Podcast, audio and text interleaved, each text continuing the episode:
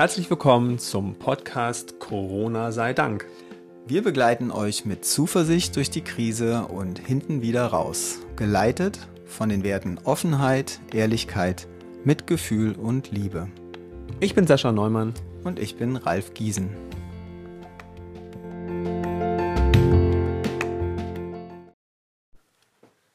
Folge 4 Digitalisierungsstau. Digitalisierungsstau, was meinst du? Klingt wieder so negativ. Naja, ich meine, war das nicht das Wort, wo vorher alle von geredet haben? So Deutschland hinkt so hinterher wir sind hier nicht digital genug, das Netz ist nicht richtig ausgebaut, wir sind nicht genug ausgebildet, wir nutzen die ganzen Möglichkeiten nicht. War das nicht so?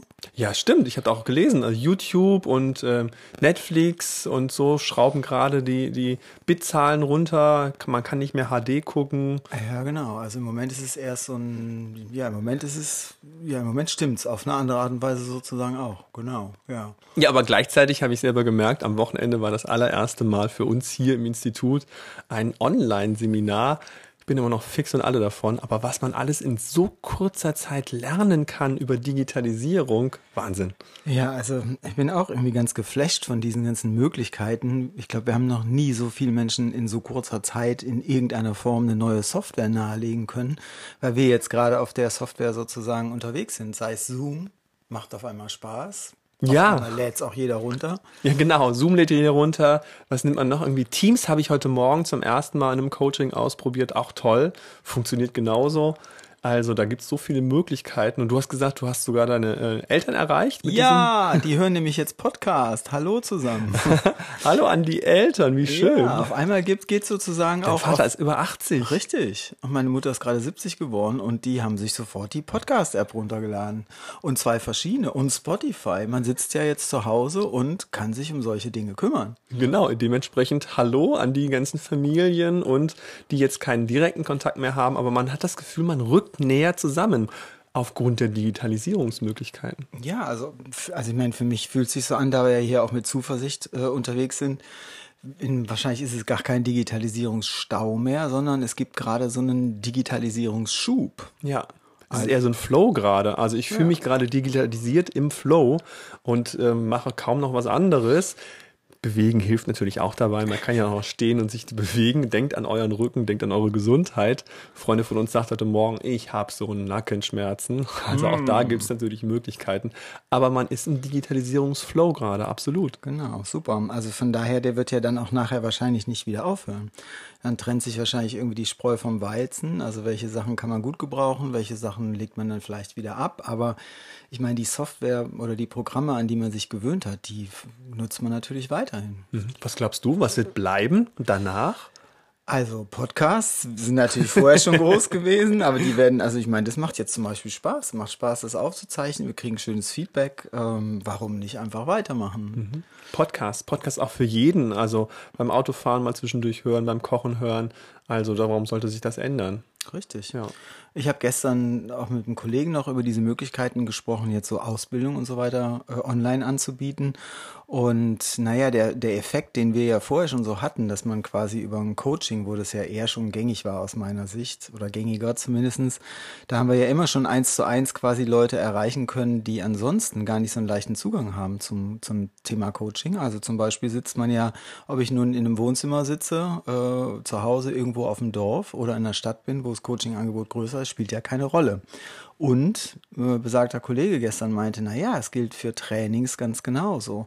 Also vielleicht haben durch Online-Möglichkeiten, wenn wir jetzt unsere Trainings online anbieten oder mehr Trainings online anbieten, gibt es natürlich viel mehr Menschen, also gibt es eigentlich ein größeres Zielpublikum und wir sind ja in der Lage, damit dann auch Menschen zu erreichen, die eben nicht einfach mal zwei Tage im Monat nach Berlin kommen können äh, und hier im Institut an, an einem Training teilnehmen. Mhm. Also es äh, ist ja einfach auch sehr, sehr praktisch. Also du meinst sowas wie die ländlichen Gegenden? Genau, ja. Oder auch die Menschen, die beruflich äh, jetzt nicht unbedingt äh, an einem Wochenende äh, extern irgendwo einen Termin wahrnehmen wollen oder so. Man kann es einfach bequemer von zu Hause machen. Ja, ich habe gedacht, was am Ende anders sein wird, es wird wirklich weniger Flüge geben. Also es wird weniger Dienstreisen irgendwo hingeben. Ich glaube, das Bild wird sich komplett verändern. Absolut, absolut. Ich meine, es stecken ja viele Vorteile drin, wenn man das alles digital macht. Ich meine, die Möglichkeiten werden immer besser. Mhm. Äh, wir sehen uns, wir sitzen ja quasi mit im Raum zusammen. Wir haben heute Morgen eine Online-Veranstaltung gemacht mit 85 Menschen. 85. Und die Rückmeldung war super. Das ist total, als würde man irgendwo zusammen sitzen. Mhm. Äh, man sieht sich, man sieht dann denjenigen, der gerade spricht, den sieht man einfach näher, dem kann man quasi wie in die Augen schauen. Man sieht die Mimik, man sieht die Gestik. Einfach viel besser als in einem riesengroßen Seminarraum. Ja. Jemand sagte letztens, der neue Biedermeier wie damals so in den 20er Jahren, jetzt wieder in den 20er Jahren. Man hat so eine gewisse Heimeligkeit und man ist zu Hause und sich trotzdem total nah. Finde ich ja. total abgefahren. Greta Thunberg freut sich doch gerade, oder? Also es ja, ist halt das Ahnung. Gefühl. Hat die das schon gesagt? Haben keine Ahnung. Gehört? Nee, wir haben nicht. Ich spekuliere gerade. Ja. Also es ist tatsächlich ein Unterschied. Fällt uns noch was ein? Was ist, wird anders sein? Was wird danach anders sein? Insgesamt oder in Bezug auf also insgesamt? Die, die, ja. Also insgesamt denke ich gerade so, was anders ist, äh, die Kontakte, die ich habe im Moment und das, was ich höre, ist, wir kommen mehr an beim Wesentlichen. Hm. Worum geht's? Ja. Eine Frage, die Chris und ich uns sowieso oft gerne stellen, ist, äh, ja, worum geht's im Leben? Worum geht es eigentlich gerade? Worum geht es eigentlich? Worum geht es in, worum geht's in deinem Leben? Um, um Kontakt gerade. Also mich berühren Kontakte in der Digitalisierung, wo ich sage, ach, das ist zu weit weg und so. Mhm. Momentan mehr. Als ich gestern, vorgestern Morgen äh, die Coach-Ausbildung gestartet habe auf diesem digitalen Wege, ich muss kurz erstmal anhalten. Ich war so berührt, also mir lief die Träne runter, wo ich dann sagte, so wow, was passiert hier gerade? Das ist eine mhm. Chance, die wir ergreifen. Und ich fühlte mich den Leuten näher in der Distanz. Mhm. Ähm, eine Freundin sagte, das ist ja auch keine äh, soziale Distanzierung, die wir haben. Es ja. ist eine physische Distanzierung. Ja. Finde ich total treffend, weil das mhm. ist gar keine soziale Distanzierung. Also worum geht es eigentlich? Mhm. Um das Soziale. Ich meine, Kontakt finde ich total schön, wenn du sagst, es geht um Kontakt, weil das stimmt. Und ich finde, die Kontakte sind gerade auch so, dass man äh, also der Unterschied ist, ich, ich, stelle fest, auf wen kann ich mich verlassen? Wer reagiert freundlich. Also wer hält es, wer schafft es auch, wenn es irgendwie außenrum anstrengender wird, freundlich zu sein, zuvorkommen zu sein, höflich zu sein. Zum Beispiel, wir haben gerade Essen hier geliefert bekommen äh, und dann einfach ein freundliches Wort mit den Menschen zu sprechen. Mhm. Äh, das ist einfach schön. Man wünscht sich so einen guten, so von Herzen einen schönen Tag und mhm. mit einigen wird es enger und obwohl man sich räumlich weiter entfernt. Ja, diese sozialen Kontakte, die funktionieren wirklich anders zurzeit. Also ähm, mir sonst fremde Menschen reagieren angenehmer. Wir haben alle dasselbe Schicksal gerade und wir wissen, wie schwer es jetzt in den sozialen Berufen selber ist. Oder sei es beim Nebenan, bei mir im Laden, wo ich einkaufen gehe, da ist so eine Achtsamkeit, so eine Ruhe drin, mhm. die habe ich vorher noch nie so erlebt. Also mhm. dieser Abstand von 1,5 Meter, man wünscht sich einen schönen Tag. Ich bedanke mich, äh, also ich kann gar nicht anders, als mich bei der Verkäuferin zu bedanken, ja. was ich früher manchmal selber ein bisschen muffelig dann nicht unbedingt gemacht habe. Jetzt ist es mir so ein inneres Bedürfnis in irgendeiner Art und Weise, das ändert sich gerade und ich kann mir auch nicht vorstellen, dass ich das hinterher vergesse. Also ich hoffe es. Na, ich glaube oder ich vermute mal, diese Krise wird so lange andauern, dass sich das einbrennt und das, also wenn es jetzt morgen wieder vorbei wäre, wäre schon fast schade. Also jetzt mal Corona sei Dank. Natürlich vorsichtig formulieren, aber diese ganzen Lerneffekte, die du jetzt beschreibst, die sind einfach so schön. Man würde sich ja, oder ich wünsche mir wirklich, dass das uns nachher erhalten bleibt. Ja, was haben wir denn damals gesagt? Kannst du dich noch erinnern? Wir hatten mal ein Seminar gehabt vor vielen, vielen Jahren. Du nanntest es Trimessi. Ui, ja, ja, das ist wirklich lange her. ja, aber da haben wir doch nichts anderes gemacht, als eine Gewohnheit aufbauen wollen. Stimmt. Und hatten gesagt, cool. 77 Tage dauert es, mhm. eine neue Gewohnheit, eine mhm. neue Verhaltensweise zu einer Gewohnheit zu machen. Mhm. Also hoffen wir einfach mal auf 77 Tage. ja, man braucht ja dafür die Krise nicht. Das heißt, ich kann mich ja darauf fokussieren, wenn es jetzt alle die, die, die Dinge, die mir jetzt gut gefallen, dann habe ich jetzt sozusagen Mitte März bis Mitte April, Mai, Juni, also ich brauche mhm. drei Monate knapp, bis Anfang Juni einfach dieses Verhalten mal, das ist doch mal eine tolle Idee, oder? Ja, also genau. einfach alle Dinge, die dir jetzt gut gefallen, Ja. wir üben die und machen die ganz bewusst und auch wenn die Krise in kürzester Zeit wieder vorbei ist, Ja. Mhm. wir machen all die Dinge weiter bis mindestens 1. Juni, weil die Chance ist groß, dass sie sich dann verselbstständigen. Genau, zum Sommer anfangen. Bis dahin halten wir durch. Dazu brauchen wir kein Virus, Edge. Das geht auch ohne. Verrückt gerade total, oder? Super, ja. Und äh, ja, bis dahin werden sich auch wahrscheinlich Dinge ändern, äh, die sich jetzt aufbauen in Bezug auf Digitalisierung, zu wissen, ja, wir haben weiterhin darüber Kontakt. Ich kann mir nicht vorstellen, dass sich das ändert. Selbst mein Bruder, meine Brüder melden sich zum, äh, zum Podcast, freuen sich, dass sie da was hören können. Wieso sollte das danach einfach aufhören? Kann ich mir jetzt schon fast schwer vorstellen. Mal ehrlich gefragt, wie lang ist eigentlich diese Krise schon? Hier, du, heute Morgen habe ich mit meiner Mutter telefoniert, die hatte Geburtstag am 28. Februar. Alles da, Gute nachträglich. Da haben wir es noch echt irgendwie auf die leichte Schulter genommen. Also da gingen ja noch so die Fragen rum, so, ja, wird es überhaupt schlimm oder nicht? Mhm. Und ganz ehrlich gesagt, wir wohnen in der Nähe von Heinsberg. Also, Also da- du kommst ursprünglich da- aus der Nähe von Heinsberg? ja, ja. Und Okay. Da war das ja nun auch schon deutlich spürbar. Mhm. Und trotzdem hat man es einfach nicht kommen sehen. Also mich erinnert es ja so ein Stück weit an diese Geschichte mit, äh, wie war das? Du weißt es bestimmt genauer als ich.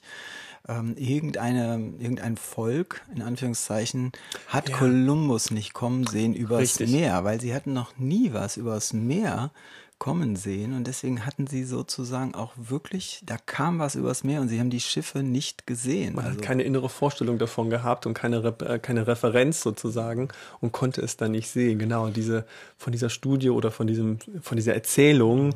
Weiß ich nicht, ob das jetzt eine Legende ist oder ob das wirklich wahr ist, Nee, aber war- man es kann war, sich vorstellen. Es ist schon ist ein Beispiel gewesen für Wahrnehmungsverzerrung, die Ja. Mhm. wir ja alle haben. Und ein Beispiel dafür ist eben, dass Dinge, die ich mir nicht vorstellen kann, weil sie noch nie so gewesen sind, wenn ich noch kein inneres Bild davon habe, dann sehe ich auch nichts, was, was an vermeintlich in der Realität passiert. Mhm. Und ähnlich kam es mir vor mit dieser ganzen Corona-Krise. Man merkte, da ist irgendwas unterwegs, da kommt irgendwas auf uns zu, aber so eine konkrete Vorstellung hatte man nicht. Und man sieht ja auch, wie die einzelnen Länder so nacheinander reagierten, je nachdem, wie, wie schlimm es dann wurde. Ich habe zum Beispiel mit Freunden in Spanien gesprochen und da war es ja ein bisschen vorher und man hat richtig gemerkt, wie die auch ein bisschen vorher, Ja. ein paar Tage vorher in diesen, in, also in diesen der Modus Realität, in der neuen Realität sozusagen irgendwie angekommen sind im Vergleich zu uns. Und ich habe das Gefühl, die USA sind jetzt noch ein paar Tage hinter uns.